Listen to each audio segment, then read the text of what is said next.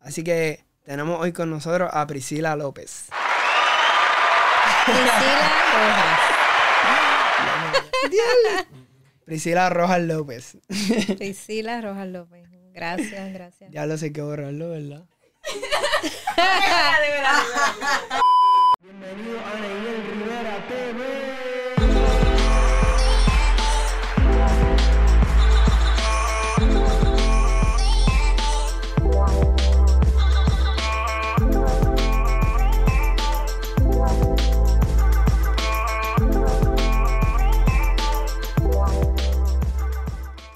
Bienvenidos mi gente a otro episodio más de Ahora o Nunca. Recuerde eh, suscribirse, darle a la campanita y compartir este video con un primo, con un sobrino, con un hermano, con un amigo, con la persona que usted quiera para que pueda ser inspirado. Vamos en este podcast, en estos videos, vamos a hablar con gente extraordinaria, gente increíble que ha vivido unos momentos que literalmente tuvieron que decir es ahora o nunca, ¿sabes? Ese momento decisivo de su vida que lo hicieron la persona que es hoy.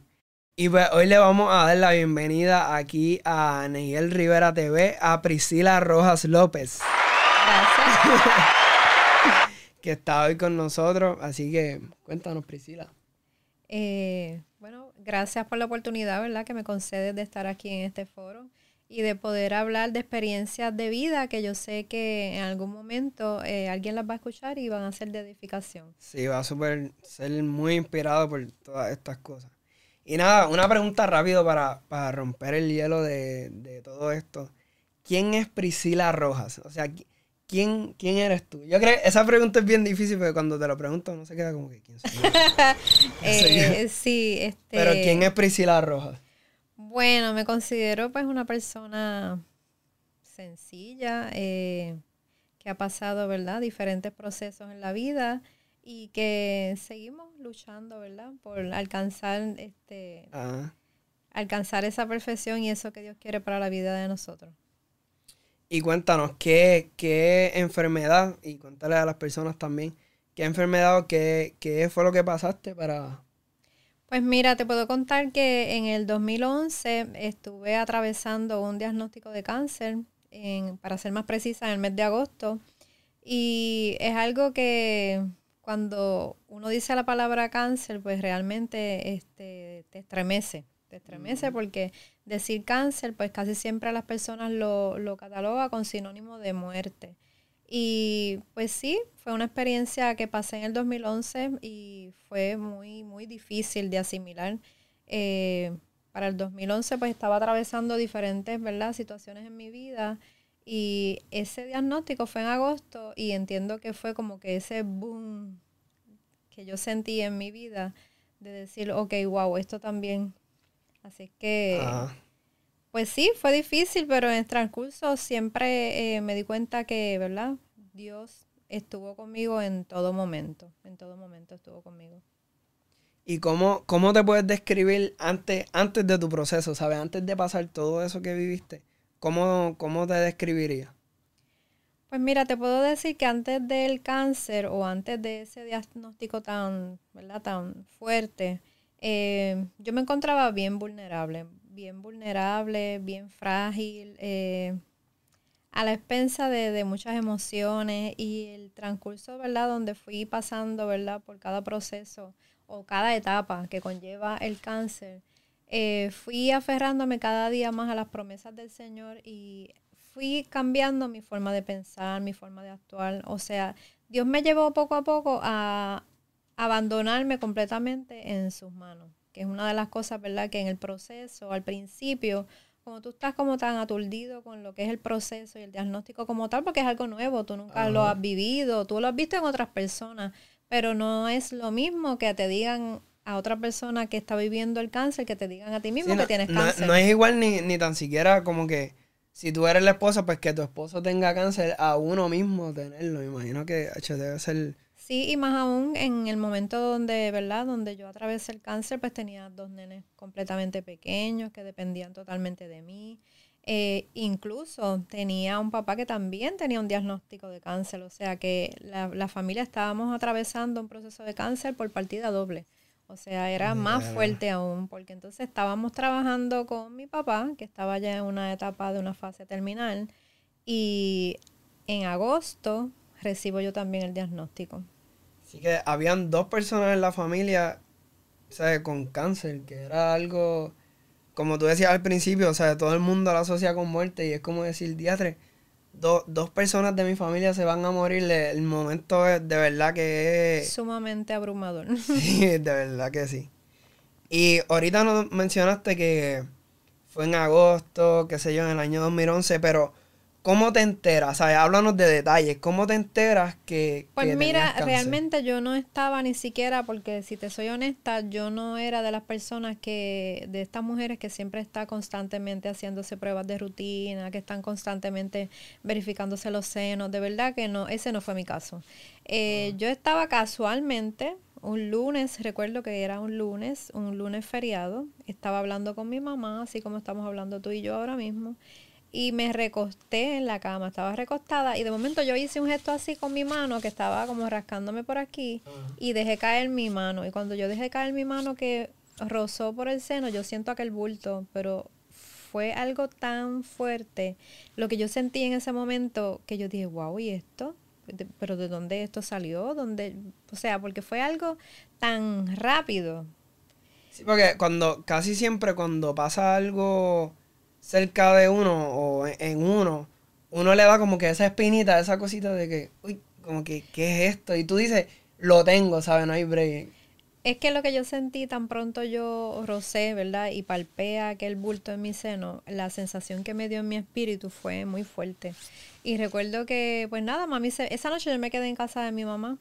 Este, y yo recuerdo que, pues ella se fue a dormir, yo me fui para el otro cuarto y recuerdo que yo esa noche yo no dormí, este, verificándome, porque yo decía, ay, fue que a lo mejor yo pensé que era algo que estaba denso, porque hay mujeres que los senos se le ponen poliquísticos y tienen como densidad en los senos.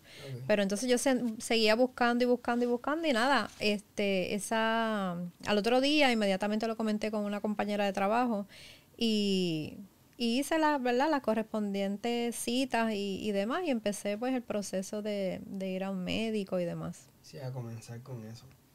¿Y cómo, cómo te sentías en el proceso? O sea, al principio cuando comenzaron las citas, comenzaste a ir a doctores, ¿cómo te sentías en ese momento? ¿Sabes? Porque como que, vuelvo y repito, como decía al principio, lo, lo asociabas con muerte o se asocia con muerte. Sea, ¿cómo te sentías en ese en ese principio de llegar al doctor, que te pegaran a chequear. Pues mira, eh, como te dije ahorita, desde que yo sentí aquel bulto en el seno, yo sentí que algo no estaba bien. Desde el principio, desde el principio yo le decía al Señor, yo no quiero ser negativa, yo no me quiero llenar de pensamientos, ¿verdad? Que no sean contrarios a lo que tú tienes para mí, pero esto me asusta. O sea, lo que yo sentí me, me, me daba mucho miedo. Y pues sí, fue un proceso demasiado rápido porque cuando yo originalmente fui al cirujano, eh, que fui, ¿verdad? Cirujano de seno, eh, originalmente él me iba a hacer una prueba de rutina, una mamografía y ya nos vamos con esto. Porque él, pero cuando él me examinó físicamente en la oficina aquel día, él me examinó el seno derecho y, y su cara normal. Pero cuando él me examina el seno izquierdo, su cara cambió. Y yo soy bien perceptiva y yo rápido vi su rostro que él le cambió la cara. Entonces, el de una mamografía que me, que me iba a hacer, él rápido dijo, no, te voy a hacer una sonomamografía, que es un estudio más profundo. más profundo. Y entonces yo vi que todo era como que muy rápido, todo iba como muy rápido, muy rápido. Y tú en ese proceso, pues ok, tú tienes mucho miedo, tú piensas muchas cosas a la vez, cómo esto llegó, cómo yo lo voy a manejar, cómo voy a manejarlo con los nenes, cómo, cómo se van a dar las cosas, de dónde voy a sacar el dinero para el, para el tratamiento. O sea, son muchas preguntas, porque la gente piensa en cáncer y piensa que es solo el, la carga física que produce una enfermedad, no es solo la carga física, es la carga emocional, la carga económica, o sea, son muchos factores que van corriendo a la vez. Entonces, si tú te desenfocas en ese proceso, eh, te tumba, literalmente te tumba porque es, bien fuerte. Sí, de verdad que no, no, no quisiera ni imaginarme y mucho menos estar en los zapatos de alguien que tenga que vivir eso, de verdad que no. no, no quisiera estar ahí jamás y nunca. Este, ¿cuál, qué fue lo peor y qué fue lo mejor del proceso? Con la que tú quieras empezar, con lo mejor o lo peor de, del proceso. Pues mira, te puedo decir que yo en el proceso siempre le decía al Señor, porque el que conoce al Señor sabe que, como dice la palabra, que todas las cosas le obran a bien. Y créeme que para mí yo poder verbalizar eso se me hacía bien duro porque yo decía, wow, que esto va a orar para bien. Sí, porque no es lo mismo leerlo en la Biblia que todo va a orar para bien, yo lo creo, estoy seguro. Este, y adoramos, levantamos las manos, pero cuando tú estás viviendo algo que tú dices, esto va bien, ¿sabes? ¿Qué, ¿Qué hace esto en mi vida? Sí, literal. Y yo recuerdo que yo de verdad que una de las cosas que yo más hice en ese proceso fue tú, tú literalmente tú no oras, tú te desnudas delante de la presencia del Señor, tú empiezas a sacar de tu interior tantas y tantas y tantas cosas que tú ni siquiera sabías que estaban ahí.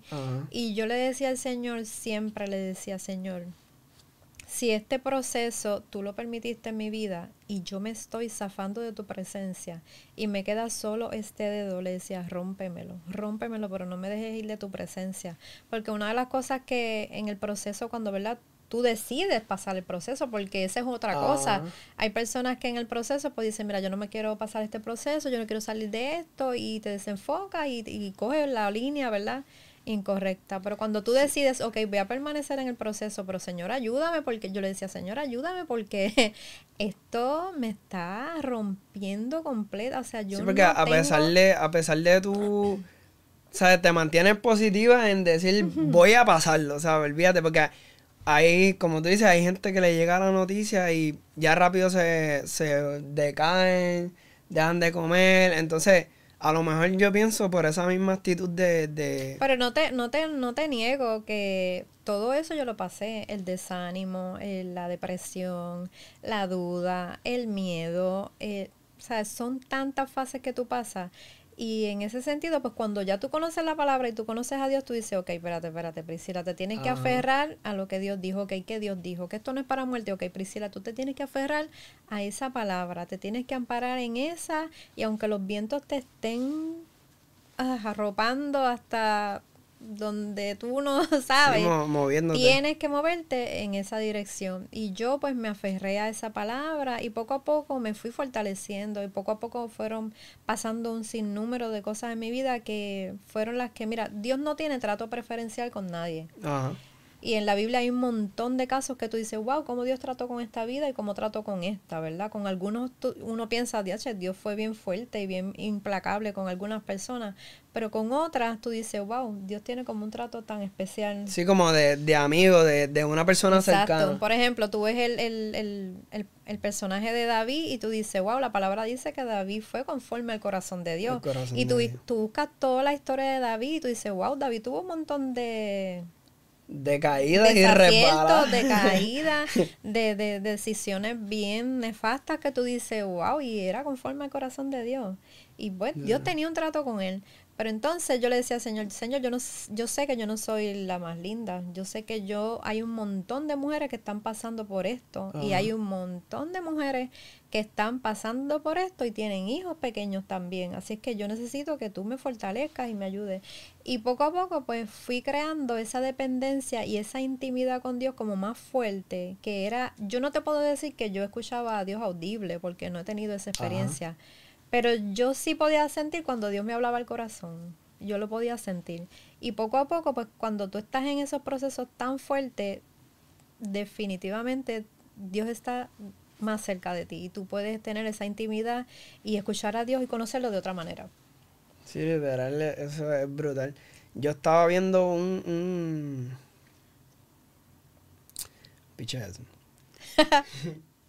y lo peor que no se me ha olvidado que me preguntaste eso, eso fue lo bueno. Te voy a decir entonces lo peor, lo que me dijiste, que, que así, había sido lo peor. Pues mira, para mí lo peor, ¿verdad? En el proceso, pues fue como te dije al principio, enfrentar un diagnóstico de cáncer cuando ya mi papá estaba pasando por el cáncer. Y manejarlo con mis hijos fue bien difícil. Recuerdo un día que yo había acordado con mi esposo Y yo dije, bueno, el pelo se me va a caer. Yo empecé las quimioterapias en un enero y ya a los 21 días exactos, pero exactos, exactos, ya yo tenía como, eso te da como, como si fuera un picor en la cabeza, unas hincadas como si te estuvieran metiendo alfileres. Y yo dije, este, este pelo se va a caer.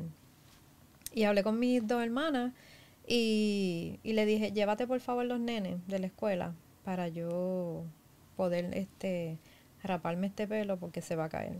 Y entonces pues me, lo, me, me acuerdo que me hice dos rabitos aquí y frente al espejo en el baño me los corté y le pedí a, Edwin que me, que me pasara la máquina. Y yo entendía yo que mis nenes estaban muy pequeños y no se iban a dar cuenta del proceso de que yo estaba sin pelo.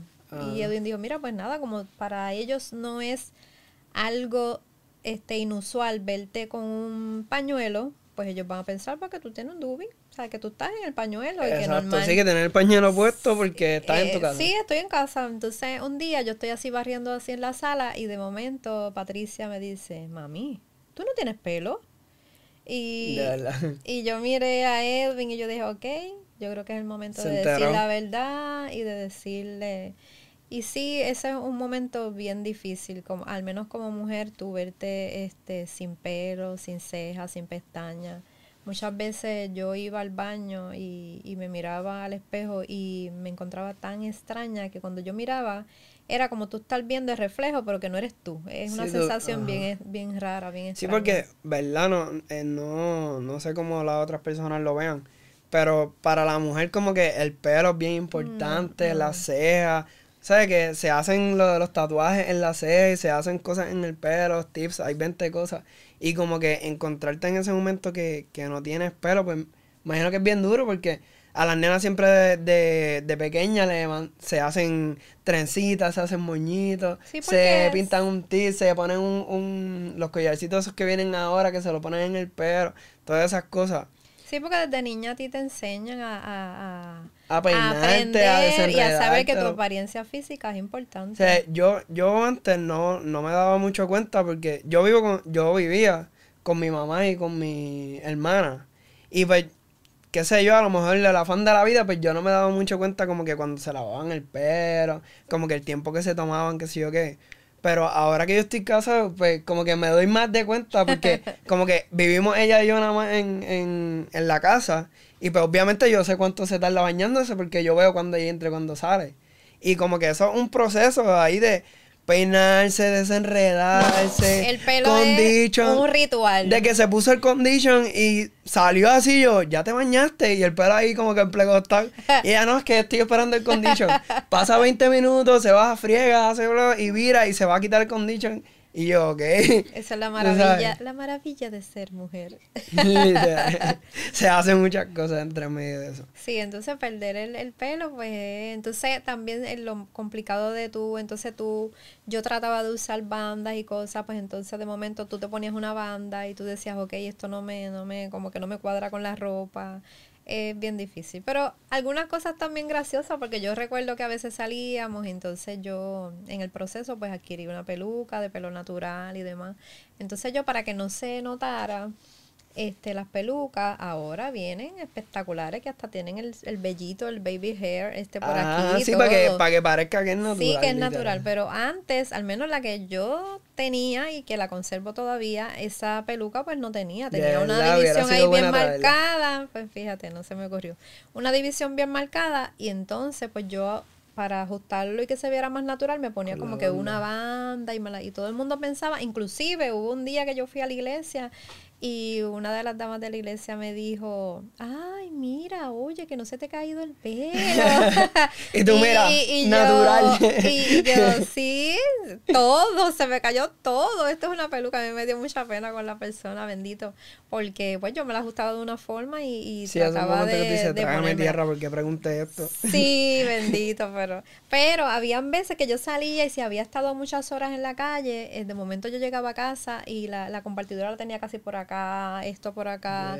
Y a veces yo le decía, Edwin, hello, tú no me dijiste que yo ando así. Por se, se me cae el caché, por favor. Exacto, yo, estoy toda desaliñada aquí. Son muchas cosas, son muchas cosas.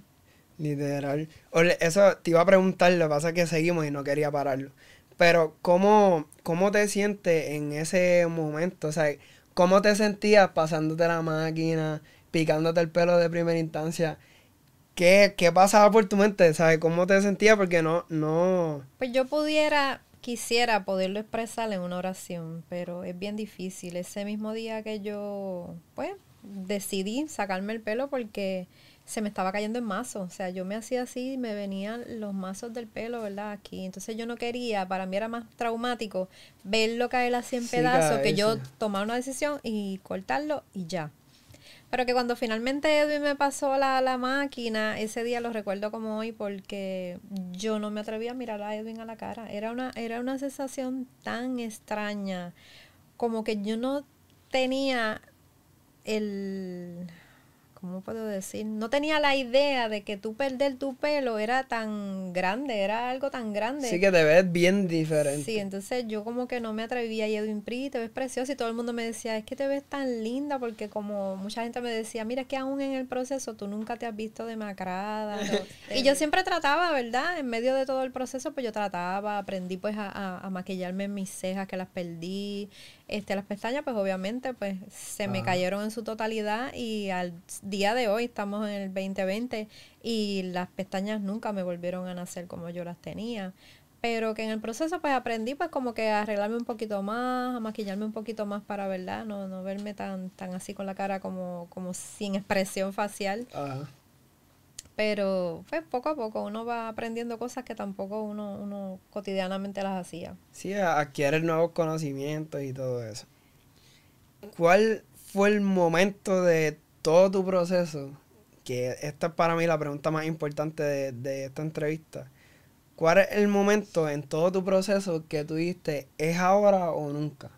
O sea, en ese momento que tú tuviste que decirlo, yo pienso, ¿verdad? Que cada persona en su proceso tuvo que tener un momento que es como que el high de, del proceso, del problema, de todo. Es como que ese momento que tú dices, o me muero ahora, o vivo, o me quedo en bancarrota, o, ¿sabes? Ese momento, ¿cuál, ¿cuál fue el momento ese en tu vida? Pues mira, a mí me pasaron muchas cosas bien significativas, muchas de ellas, este, incluso que no lo dije, ¿verdad? Al principio, yo recuerdo que cuando, antes de que yo tuviera el diagnóstico de cáncer, un día yo fui a casa de mi papá a verlo, ya él estaba malito. Y yo como para asimilar todo lo que estaba pasando, me fui al balcón y me puse a mirar un árbol de mango que queda, ¿verdad? Cercano a la casa.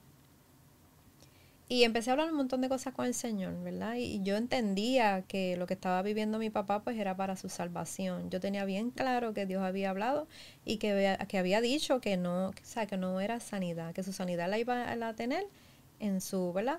Obteniendo la salvación. ¿Eso es de tu papá? Sí, de papi. Y esa, esa mañana era, yo creo que era un poquito antes de la una de la tarde, algo así. Yo recuerdo que Dios me habló al corazón y me dijo, vas a pasar un proceso similar, pero para ti no tendrá el mismo fin. Y yo me quedé como que, wow, ¿por qué me pasa? yo dije, ay padre, yo estoy tan abrumada con esto de papi que estoy pensando que a mí me va a dar cáncer, mira qué locura. Debe, o sea, eso es antes de tú enterarte que, iba a tener cáncer. Yo te diría que fue como algunos dos meses antes Dios me habló el corazón, así de claro. Y, y yo como que sacudí la cabeza y dije, ay, mira para allá. Tú sabes que cuando uno está envuelta en alguna situación, tú tienes como que tanto de, de lo mismo en la cabeza que tú dices, ok, eh, a mí me va a dar cáncer ya también. Ajá, sí, como, como ahora con, con lo del coronavirus y todo esto, el COVID-19. Exacto, ya tú... Que tú dices, tengo la garganta, me pica, o sí, estoy estornudando, todas esas cosas. Pues literal, pero nada, que yo lo dejé pasar y nada. No pasaron dos meses cuando ya yo tenía el diagnóstico en las manos. Entonces, otro día bien significativo fue que ya yo estoy en el proceso, ¿verdad?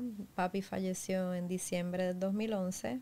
En enero, con el luto de mi papá, yo empiezo el tratamiento. Sí, que con el luto encima yo empiezo ¿verdad? el tratamiento. Fue sumamente difícil sentarme allí en aquella silla, ¿verdad? Con todo lo que estaba viviendo, ¿verdad? Simultáneamente. Sí, pues yo, ¿verdad? Perdón que te interrumpa eh, mi suegro está pasando por algo más o menos igual y yo creo que le envió una, foto. Y la silla es como que una silla, tú estás aquí y tienes el suero y el suero está ahí encima y tú solo.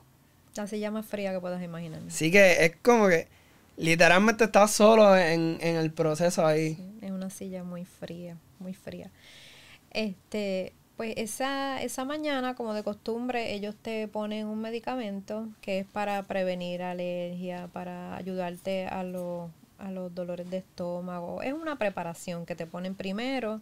Entonces después van poco a poco a lo que es la quimioterapia como tal. Y ellos van poniendo todos esos sueros y te los van bajando y demás. A mí me ponían tres tipos de quimioterapia. Entonces, una de ellas a mí me daba una reacción bien mala. Bien mala, bien mala. Yo no te puedo decir realmente qué estaba pasando en mi organismo, pero yo me, me iba. A, mí era como me bajaba las presiones, no te puedo explicar exactamente. Y esa mañana, cuando yo estoy en, en, ese proceso de la quimioterapia, justo ahí yo me fui, me fui, me fui. A mí yo no podía hablar, yo no podía moverme, yo no podía hacer nada más que escuchar. Yo lo único que hacía era que escuchaba. Entonces, yo me fui, me fui, me fui, me fui y yo empecé a hablar con el Señor y yo le dije, Señor, yo creo que llegó mi momento. Le dije yo en el pensamiento. De verdad. Le dije, Señor, yo creo que llegó mi momento. Y yo le decía, Señor, pero mis hijos, ¿qué va a pasar con mis hijos? Pero ahí mismo yo empecé a decirle, Señor, pero yo sé que ellos van a estar bien. Yo tengo una familia que siempre ha estado conmigo, que van a estar con ellos. Y ahí yo escuchaba a la enfermera, este, ella, ella se, se me fue, se me fue, ella siguió echando eh, sí, porque en ese momento tú lo que escuchar nada yo escuchaba si todo el corre corre al lado mío, si ella no me responde ahora, nos tenemos que llevar para sala de emergencia, todo ese revolú, pero yo no podía hablar, yo la escuchaba, pero yo no podía hacer nada. Y recuerdo que nada, yo me estabilicé, me pusieron algo y este recobré, ¿verdad? La, la, como la conciencia y, y demás. Eso fue un martes, un miércoles, un miércoles creo de esa semana y el domingo, yo recuerdo que para ese tiempo estábamos en, congregándonos en la iglesia en el Chaday, que teníamos que subir exactamente 20 escalones. Jamás se me van a olvidar porque cada paso para mí era un triunfo, yo pude subir aquella escalera.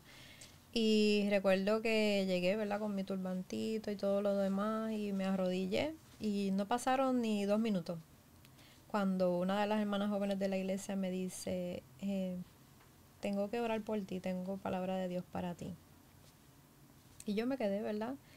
Con esa reverencia, porque créeme que una de las cosas que más pasa cuando tú estás pasando un proceso tan fuerte, tus sentidos en el espíritu se agudizan de una forma, o sea, tú abres como todas las señales divinas para tú escuchar a Dios, porque tú quieres escuchar a Dios, porque, sí, porque estás, pasando por algo. Estás pasando un proceso bien fuerte que tú quieres la dirección de Dios.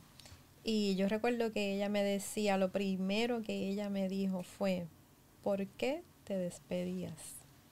Cuando hmm. Dios me habló así, yo, yo me rompí en pedazos porque yo dije, wow, o sea, que todo lo que yo le estaba diciendo, él me estaba escuchando. Para mí eso fue tan impactante. Y ella me decía, ¿acaso yo no soy el que le dice a la muerte detente? Cuando Dios me dijo esas palabras, para mí fue como que eso a mí me confortó de una forma porque yo dije, ok, el dueño del universo me está diciendo a mí que él es el que tiene la, potestad de decir si yo muero o no muero, cuándo muero o, cuándo decido extenderte a la vida. O sea, eso fue... Y para mí esa experiencia fue una de las que más marcó mi vida, entre tantas de las que, ¿verdad? que Dios me permitió vivir en el proceso. Sí, está brutal porque tú en, en, en esa silla, ¿verdad? Fría, para poder identificarla. Te quedas sin, sin sentido, ¿sabes? Sin poder moverte, sin poder caminar, sin poder nada. Lo único que se te queda es como que escuchar. Y ahí mismo tú empiezas a hablar con Dios que ni sabiendo uno, porque uno como que hablando ahí y pasa un par de días y él te lo responde por otra persona que no estaba allí, que no nada, ¿sabes? Nada que ver, ni un chismecito, nada. O sea, esa, esas cosas te, marcan, digo yo, porque... No, te aumentan la fe porque tú dices, wow, si, si esto que yo estoy viviendo, o sea, si Dios lo está permitiendo por alguna razón, o sea, tengo la seguridad de que Él está ahí, o sea, Él está ahí y yo sé que este, hubo momentos bien duros que yo, que dudé, que le pregunté, que, que dije, Dios mío, pero... ¿por qué tan fuerte? O sea, ¿por, qué tan fuerte conmigo? Y Dios siempre me hablaba, mira, eh, no es para muerte. quise yo. Tengo este planes específicos contigo, con tu casa, porque yo no solo estaba viviendo el proceso de cáncer, yo estaba viviendo el 2011 para nosotros como familia fue devastador, o sea, fue un año donde perdimos muchos familiares, donde unos fueron de forma natural, otros fueron de forma trágica. Eh, Edwin y yo estábamos separados, o sea, las tormentitas estaban en todo su esplendor, ¿sabes? Y estábamos, entonces decir cuando llegó el diagnóstico de cáncer, yo dije, ok, esto también. Ah. DH, no, no, no, puedo asimilar. No podían enviarme algo más fácil, un cheque o algo así. Sí, no, de verdad que fue un momento donde, eh, de verdad que fue, fue abrumador, pero Dios me enseñó muchas cosas en el proceso, demasiadas, demasiadas cosas que me enseñó y, y nunca me dejó sola, de verdad. ¿Y qué le puedes decir a todas esas personas que están pasando lo mismo, van a pasar lo mismo o a lo mejor se encuentran en el proceso? Base a, tu experiencia y a lo que tú viviste y a todo lo que, que, ¿verdad? Que sentías, que pasaste con Dios, todo lo que tú quieras decirle a, a esas personas que nos están viendo, escuchando. Mira, yo pudiera decirle muchas cosas a los cuidadores, tanto como al paciente a los cuidadores que... esta, esta, viene buena, los cuidadores es un regaño. Sí, no, a los cuidadores que, pues, que, que tengan, que vayan más allá del amor, que, pues, que sean pacientes, que sepan que, que muchas veces a mí me pasó que en el proceso cuando tú estás en quimioterapia, tus emociones, aparte de que pues estás manejando eso, pues el, el mismo proceso de la quimio, este te altera, te altera y muchas veces pues estás este llorosa, otras veces estás con coraje, otras veces porque es un proceso. Mm. Y a las personas que lo estén pasando, eh, pues mira, yo jamás imaginé estar en esa silla, como te dije al principio, tan fría, porque es una silla que, que pues, que te da miedo, que tú dices, ok, déjame manejar esto, y yo recuerdo que yo entraba ahí y comenzaba a recitar el Salmo 23 y cada vez que, que, sentía que todos esos medicamentos me querían o dar sueño o ponerme muy a chocar, como dicen los boricuas, eh, yo me levantaba al baño, me lavaba, me lavaba las manos, o sea, yo corría con ese carrito del suero y la enfermera me regañaba muchas veces, pero era que yo no quería que eso me venciera, que, que a cama ahí. Ah, no, o que a lo mejor en un momento de que te durmieras, pero te fueras ahí mismo, sí, porque me imagino yo que, por lo menos yo pensaría algo así porque le llegan a uno un montón de cosas. Sí, no, de verdad que el, como dicen, el campo de batalla es la mente y es un hecho, más cuando tú estás pasando por un proceso de enfermedad. Que el que tiene el día, ¿verdad? Y la hora y tiene, ¿verdad? El control de nuestras vidas es Dios.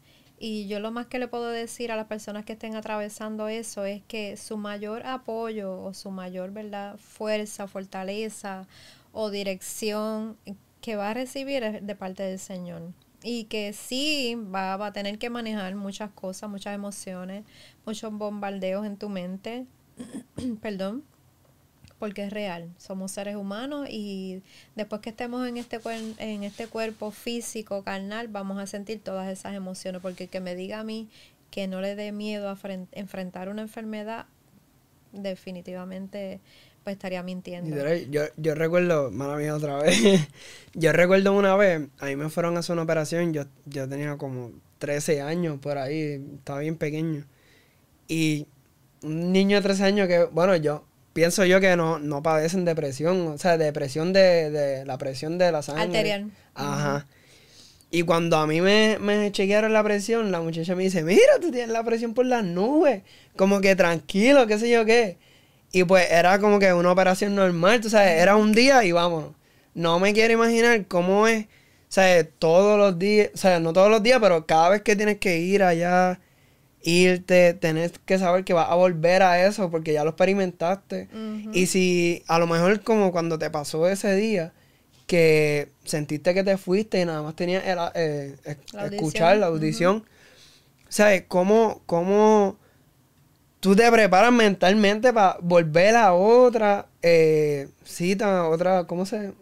Una cita es, ¿verdad? Sí, es una cita, es una cita, es una, porque eso es ambulatorio, tú lo recibes yo estaba este, en ese proceso más o menos seis horas, pero eh, que también, ¿verdad? Quisiera mencionar que es bien importante lo que dije de los cuidadores, de, la, de las personas que te aman, de tu familia. El apoyo de, de, de la gente que, que tú quieres a tu lado es bien importante. De verdad que yo puedo decir que en ese proceso fui más que afortunada. Eh, se hicieron muchas actividades para recaudar fondos y de verdad que yo pude sentir y pude percibir el, el amor de las personas hacia mí. Hubo una actividad en, en específico. eso mismo te iba a preguntar porque la tenía ahí en agenda, ya estaba casi, casi. Que mi esposo le puso Viviré el pasadilla. Esa actividad yo la llevo en mi corazón y cada vez que llega el mes de mayo siempre la recuerdo con mucho con mucho amor y me salen muchos recuerdos de esa actividad y de verdad que es como revivir ese momento que tú pudieras este ver tanta gente que allí llegó de diferentes lugares, gente que me conoce, gente que no me conocía, eh, gente muy especial para mí en el proceso. No los quisiera mencionar por nombre porque no quisiera que se me quedara ninguno. Y de verdad que me sentí muy amada, mucho, de verdad que Dios se encargó de cada detalle en el proceso. Y mira, sí, se cumplió el cometido, se recaudaron los fondos, ¿verdad? Para la actividad, pero mucho más allá de eso, para mí ese día fue, fue uno lleno de muchas emociones, pero fue uno lleno, yo diría, de la presencia de Dios, donde yo pude sentir cada detalle, cada amor, cada gesto de cada persona, cada gente que fue allí, este, desprendidamente a, cooperar a, dar su mano, hubo gente trabajando desde horas tempranas en la mañana, allí con ese calor, este, dando su tiempo sin generar ningún ingreso, o sea, todo lo hicieron, ¿verdad? Por, simplemente por amor. No, de verdad, brutal. Yo tengo unos flashbacks de ese día no me recuerdo muy bien, yo sé que creo que hasta toqué allá, ¿verdad? En, en ese día, es que no, no me recuerdo sí, mucho. Ese día se organizó de una manera muy especial, de verdad que el equipo que, que estuvo a mi lado, de verdad que fue espectacular y estaba dirigiéndolo, ¿verdad? y mi esposo.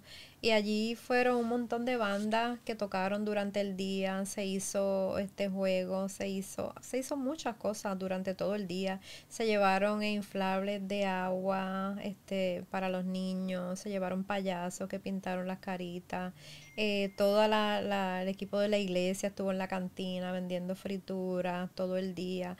O sea, mira, una de las cosas más importantes de cuando tú estás pasando, ¿verdad? Procesos de enfermedad y procesos así difíciles muchas veces tú no vas a tener ni el ánimo ni la fortaleza física para tú tirarte de rodillas a orar. No la vas a tener, de verdad que no la vas a tener. Por eso es tan importante tú tener una reserva de oración, porque cuando llegan estos momentos así, pues tú, pues simplemente a lo mejor eh, muchas veces yo me tiraba en la cama y hablaba, con Dios en el pensamiento, pero yo tengo la seguridad de que hubo tanta gente orando y clamando por mí cuando yo estaba tendida en la cama o cuando yo estaba tendida en aquella silla fría, yo no tengo duda de eso que es tan importante, ¿verdad? Los intercesores en la vida de uno y estas personas, ¿verdad? Que Dios permite en cada temporada de tu vida son especiales. Mira, ahora mismo muchos de ellos no están con esa, ¿verdad? Con esa intimidad que teníamos a, ese tiempo.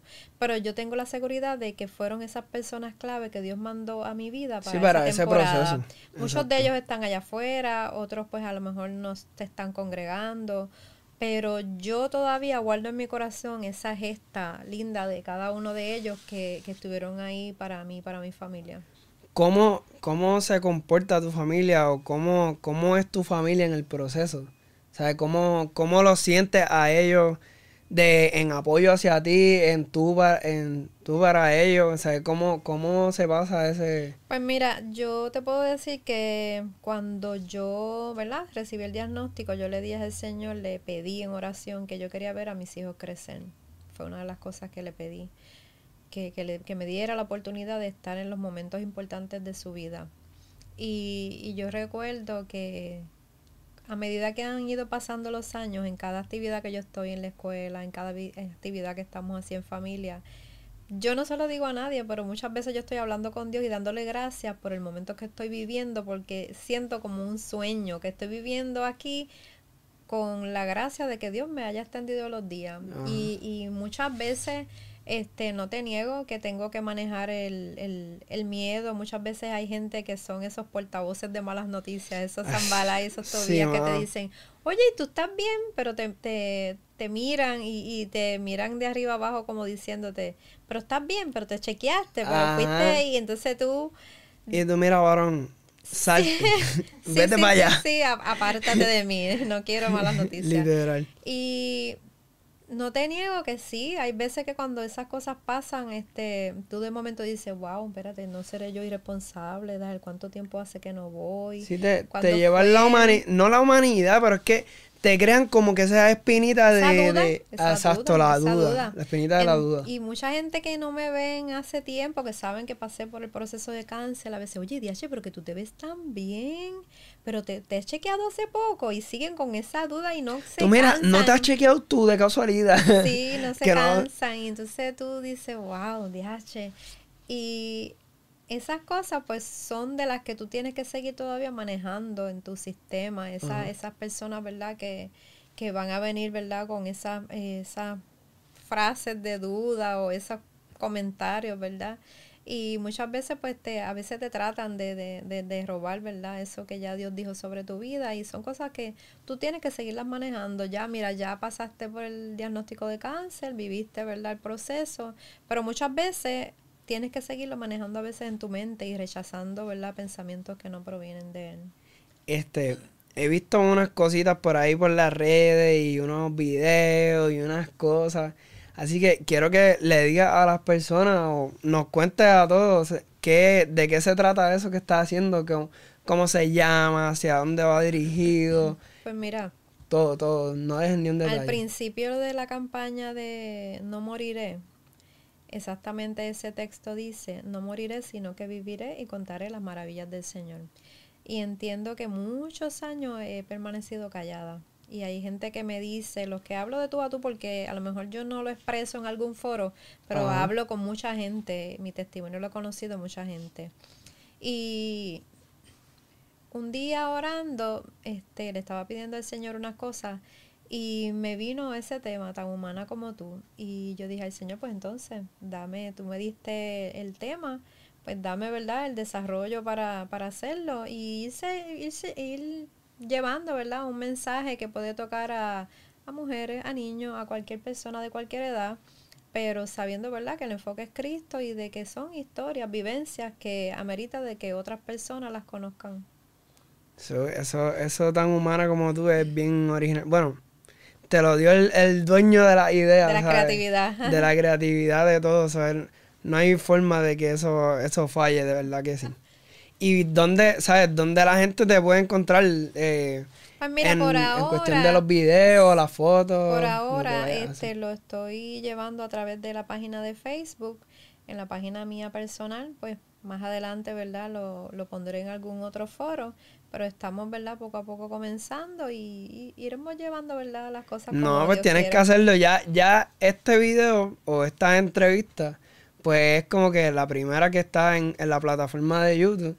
So, esperemos que de aquí en adelante haya muchas más de tan humana como tú en, en YouTube, en Facebook, en Instagram, en todos lados y que la gente te pueda conocer de verdaderamente, ¿sabes? Pasar el proceso de cáncer es bien difícil porque te toca, es algo que uno no puede controlar. No hay forma de tú decir, de, desaparecer el cáncer. O me voy a picar esto y ya, ya se desapareció el cáncer. Mira, a mí al principio de todo esto, mira, nunca tengan duda de que Dios habla, ¿verdad? Hay gente que dice, pero ¿cómo que Dios te habló? ¿Pero cómo es eso? Hay gente, ¿verdad? Que tú te sientas a hablar con ellos así como estamos hablando tú y yo así y, y le hablan las cosas tal cual, mira, Dios me habló, Dios me dijo, o esta cosa, y tú las dices así como normales. Y entonces para algunas personas eso es algo tan difícil de creer o tan no sé de qué forma, ¿verdad? Ellos lo interpretan. Y, y yo les digo siempre que no tengan la duda de que Dios, ¿verdad? Nos habla. Y Dios me decía, mucho antes de esto, me decía, llevarás en tu cuerpo marcas que hablarán de mi poder.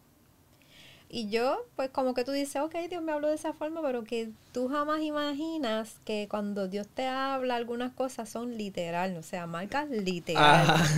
Y muchas veces, a veces, ¿verdad? Yo estoy así bañándome y veo, ¿verdad? Las marcas de las cicatrices y cosas así, y, y a veces me tratan de, de entristecer. Pero ahí mismo Dios me acuerda y me dice, yo te hablé que esas marcas hablarían de mi poder, o sea, están ahí con un propósito. Así es que yo era de las personas de que ni un rasguño, o sea, yo las dos cesáreas de mis dos hijos, pero así de, tener marcas así, de verdad que no. Sí, que nunca te caíste así de chiquita, ni. Era, muy, era muy buena. era muy quietecita para tener esas marquitas de, de traviesa. Pero Dios me hablaba siempre de esa forma, me decía, tendrás marcas que hablarán de mi poder. No, la verdad que eso está brutal. Está demasiado. Yo en verdad no tengo ni, palabras de verdad para poder describir como que cómo se siente una persona o cómo vive. En verdad que está brutal pasar un, una enfermedad así, así llamada cáncer o llamada otra cosa, porque de verdad que yo creo que las enfermedades ninguna es fácil. Pero mi gente, esperen tan humana como tú, ¿sabes? Esperen muchos videos, esperen muchas fotos, esperen mucho contenido de eso, que yo voy a ser el primero que voy a estar ahí, mira, apoyando, apoyando, apoyando para que lo haga.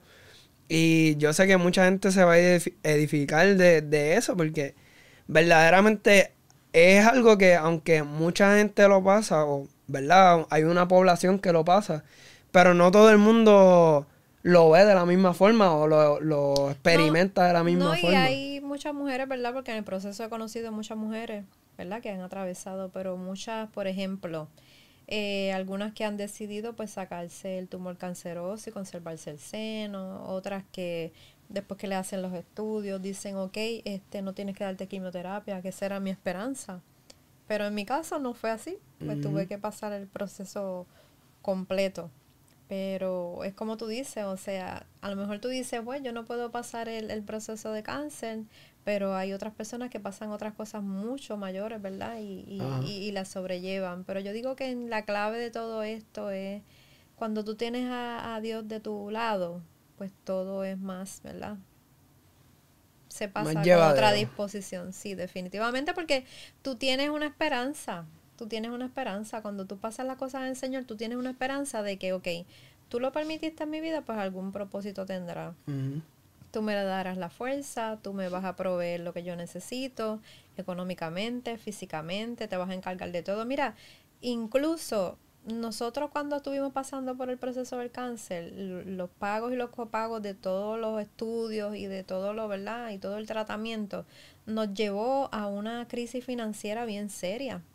Y yo le decía al Señor, mira Señor, yo estoy preparada para, ya después que yo estoy pasando todo esto, yo estoy preparada para ahora mismo coger mis bártulos y irme de, de, aquí, de esta, ¿verdad? De este apartamento, si es tu perfecta voluntad, que nosotros lo perdamos. Pero yo no me quiero ir de aquí cabizbaja. Así es que tú vas a organizar las cosas como sean, ¿verdad? Y mira, surgió una ley que nos favorecieron y pudimos, ¿verdad? Este, acogernos a esa ley y poner las finanzas al día, pero son muchas cosas las que se trastocan, pero cuando tú tienes, ¿verdad? Esa comunión con el Señor y tú sabes de quién está a tu lado y quién camina contigo, quién te dirige, pues las cosas pues simplemente pues fluyen o, o, se, o se ajustan a, a, lo que al propósito, se ajustan al propósito. De verdad que sí, de verdad que sí. Así que, pues gracias Priscila por estar con nosotros. De verdad que es un honor tenerte con nosotros y que puedas inspirar a todas esas personas que, van a ver esta entrevista. Y algo que quieras decir para finalizar, que no quieras... Eh, creo que ya dije bastante, pero nada, gracias por la oportunidad, ¿verdad? De tenerme aquí en el foro. Y nada, seguiremos, ¿verdad? Hablando y llevando el mensaje de Dios para que otras personas, ¿verdad? Tengan esperanza en medio de los procesos. Amén. Así que gracias mi gente por estar aquí con nosotros en otro episodio de Ahora o Nunca. Recuerden suscribirse, darle a la campanita, compartirlo con tu mamá, tu papá, tu perro, tu primo, tu hermano, con todo el mundo, para que incluso con una persona que, que haya o esté experimentando este proceso o haya pasado o simplemente si lo quieres ver por curiosidad, Así que compártelo que este video pueda llegar a muchas personas, puedan ser edificadas y puedan ser inspiradas. Así que gracias por estar con nosotros y bye.